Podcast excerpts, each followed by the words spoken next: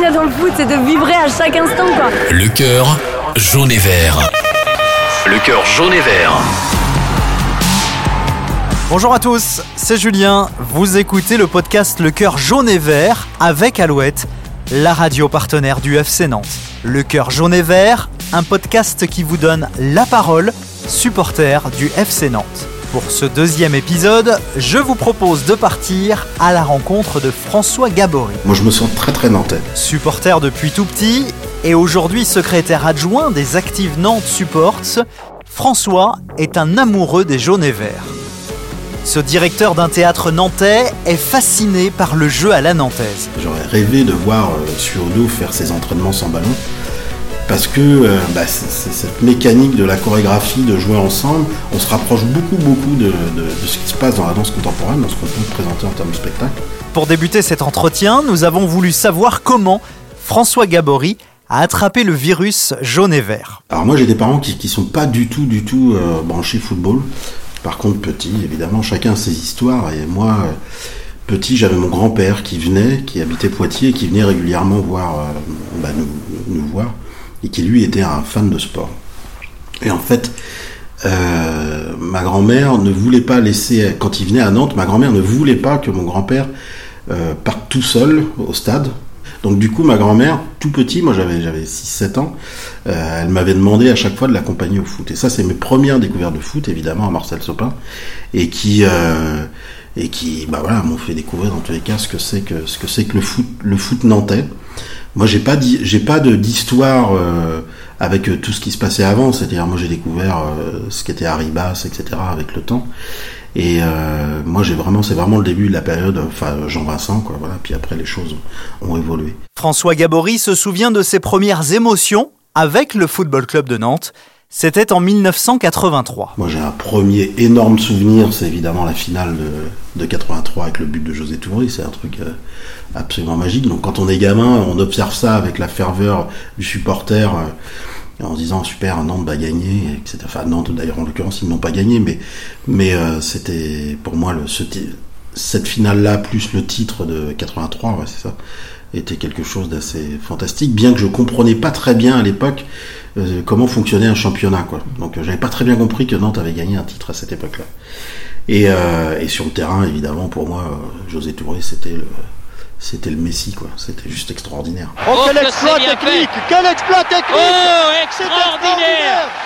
Extraordinaire but de José Touré. Oh, quel but Un but brésilien, Jean-Michel Oui, on l'appelait pas pour rien Pélésigno Et donc ça, ça a été vraiment, enfin ça c'est la première partie de mon enfance. Puis après, en étant ado, bah euh, évidemment, on s'émancipe tout seul. Donc euh, moi, je me suis abonné en, euh, quand donc le stade est de 84, donc euh, 86 à peu près dans ces eaux-là. J'ai commencé à y aller un peu plus régulièrement avec d'autres copains.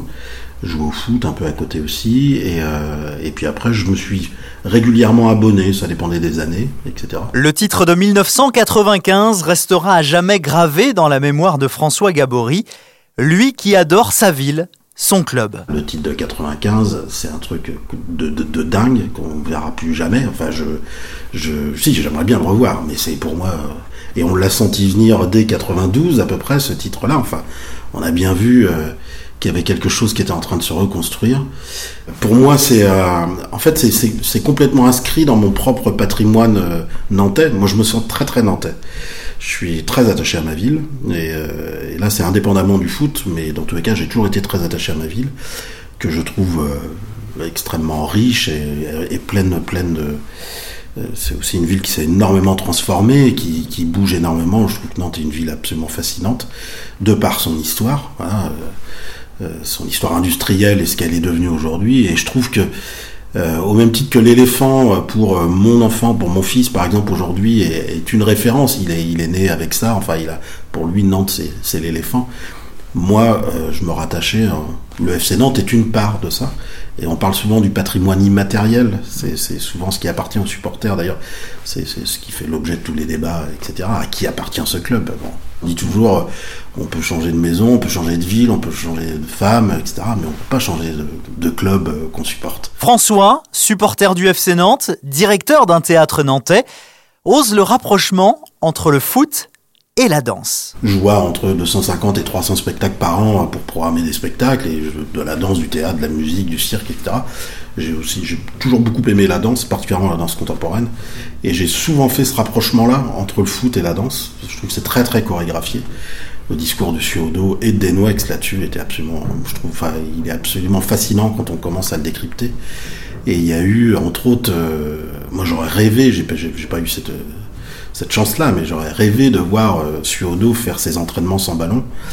Parce que euh, bah, cette mécanique de la chorégraphie, de jouer ensemble, on se rapproche beaucoup, beaucoup de, de, de ce qui se passe dans la danse contemporaine, dans ce qu'on peut présenter en termes de spectacle. Et évidemment, quand on rajoute à ça la ferveur, c'est assez magique.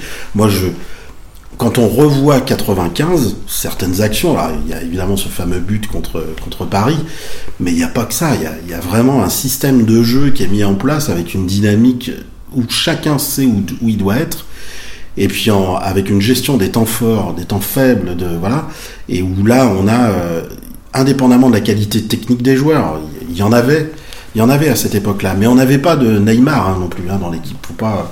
Il y avait des joueurs qui avaient, mais c'était vraiment une intelligence de jeu qu'ils avaient construit depuis plus jeune, et puis que Suodo avait réussi à mettre en, en branle. Et je trouvais ça absolument, euh, c'était fantastique. Quoi. Enfin, c'est des trucs. Euh, ce truc où on arrivait à la Beaujoire et à chaque fois il y avait trois buts. 3-0, les Nantais acclamés. Généralement, en 4-5 échanges, euh, on est capable de, non pas de toujours mettre hors de position, mais de trouver des positions de frappe.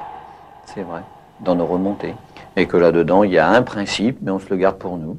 Nos passes ne sont pas très différentes de celles de la majorité donc euh, des autres équipes.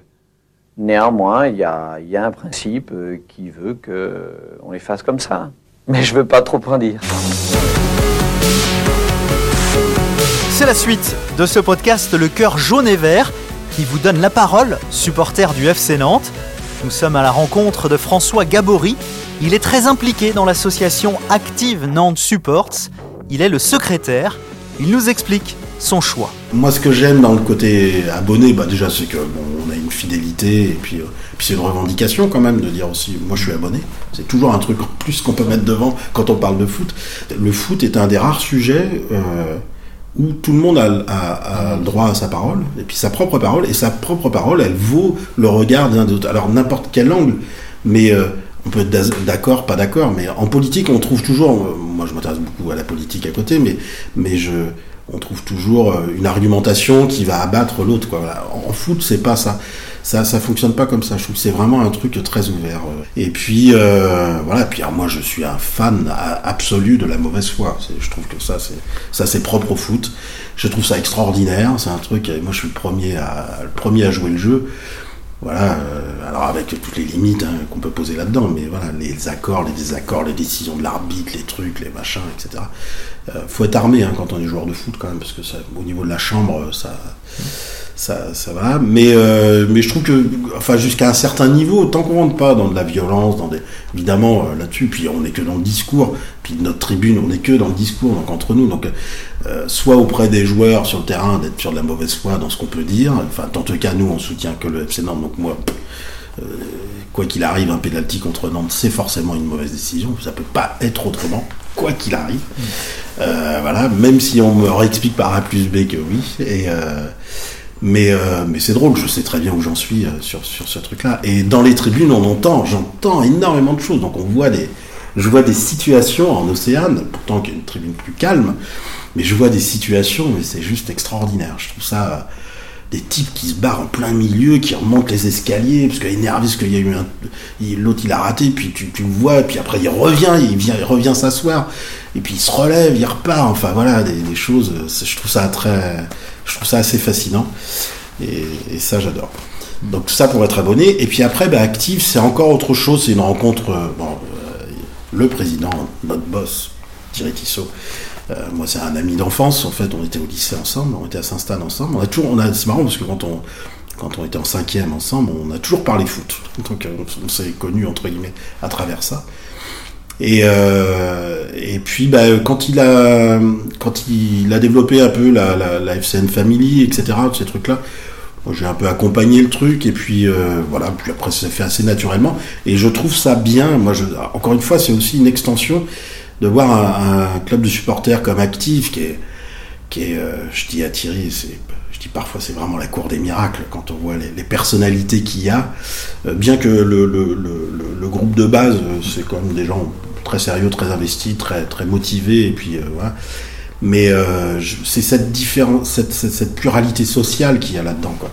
Moi, je- on parle tous avec la même chose. On s'en fout de savoir ce qu'on est, ce qu'on fait, ce qu'on gagne, ce qu'on est. Pour parler de foot, il n'y a pas besoin de venir avec un CV, etc. Et je trouve que ça, c'est intéressant. Et comme tout bon supporter qui se respecte, François Gabory a forcément du mal à digérer les défaites. J'ai eu quelques réactions, dans tous les cas de mauvaise humeur, euh, sur des trucs. Je me souviens de. Nantes a perdu à Angers, je crois, l'année dernière, ou il y a deux ans, à la dernière minute, là. Ah, j'étais. euh, je crois que mon fils est venu me parler, et je lui dis, ah non, faut pas me parler. Puis vraiment, j'étais, j'étais hyper désagréable, et je suis parti au fond du jardin. J'étais tellement énervé de, de, ça. Donc, euh, non, bah, émotionnellement, c'est quand même un truc qui tient, quoi. Enfin, c'est aussi à ça qu'on arrive à évaluer le truc. Après, moi, je redescends très vite. Hein. Ça, ça m'empêche pas de dormir, ça m'empêche pas de. Voilà. Puis ça reste que du sport. C'est pour ça qu'il faut prendre beaucoup de distance avec tout ça. François Gabory a vu des centaines de matchs du FC Nantes et comme il le dit lui-même, il s'amuse à garder les tickets de place et certains ont plus de valeur que d'autres. Je garde souvent les tickets de, de, de place de foot. Donc j'en ai des, ai des très vieux. J'ai le ticket de la demi-finale contre la Juve. Ça, c'est quand même le truc. C'est quand même le match euh, où on a tous cru mourir, quoi. Enfin, déjà, quand on voit Renou marquer, c'est ça que je trouve phénoménal quand même. On voit Renou qui marque, qui met un 3-2, et puis on a une espèce d'opportunité un peu à la con à 4-2 avec Endoram Makelele là, où il y a une espèce de raté, et puis il restait après, il restait que dalle. Mais ce match-là, c'est un truc de fou, quoi. C'est euh, puis bon après bon, quand on, se- on sait qu'on se fait voler à l'aller, enfin il y avait plein de plein de trucs. Mais ce qui manque à Nantes, c'est un grand titre européen, c'est une évidence. On aurait, on aurait ce titre-là, on serait, on pourrait, euh, on serait des intouchables. Et allez, allez, mais il faut tenter Eh voilà. oui, bien joué Voilà le but de la victoire Le but de la victoire pour euh, Renou François Gabory se souvient de ses nombreux déplacements dans les stades du Grand Ouest. Mention particulière lorsqu'il va à Rennes. En fait, Rennes, alors, plus jeune, euh, gamin et ado, j'étais, euh, comme, j'aime beaucoup l'Ouest, voilà, tous- les clubs de l'Ouest, comme plein de gens, je suivais, je suivais bien le truc. Mais, et donc j'étais plutôt supporter de Rennes, et puis un jour, je vais voir un match euh, à Rennes, quand j'étais étudiant, il y avait les résultats du FC Nantes qui tombaient. Et, euh, et puis toute la tribune se met à siffler. Et puis là, j'ai compris qu'en fait, je sais pas, il y avait un truc. En fait, ils me rendaient pas la partie. La, comme nous, le club était quand même beaucoup plus fort que, que, que le Stade Rennais à l'époque. J'ai dit putain, c'est vraiment des enfoirés quoi. Parce que moi, euh, quand euh, ils gagnent, je suis content. Et puis nous, quand ils perdent, euh, voilà. Et je trouve que là, depuis le début des années 2000, quand même, je trouve que l'ambiance s'est sacrément crispée dans tous les cas avec le Stade Rennais. Alors évidemment, aujourd'hui, ils ont des moyens que, dispose pas. Je suis très partagé quand même sur le fait que euh, ils aient pu se qualifier pour la Ligue des Champions. Je ne savais pas euh, si. Voilà. Alors, et à la fois, j'ai envie de la voir cette équipe parce que je trouve qu'elle est. Je trouve que. euh, Bon, je, je suis vraiment pas. Enfin, ça, ça m'emmerde de dire ça, mais, mais quand, euh, quand ils ont sortent des joueurs comme euh, Kamavinga, etc., je me dis, putain, c'est c'est quand même la classe quoi enfin c'est et puis c'est quand même une équipe qui joue quoi Da Silva derrière ça enfin des, sacrés joueurs chez eux et donc à voir quoi à voir ce que ça va donner mais j'espère qu'ils vont pas nous planter un, un titre de champion de France déjà ils ont eu une coupe ça va ça y est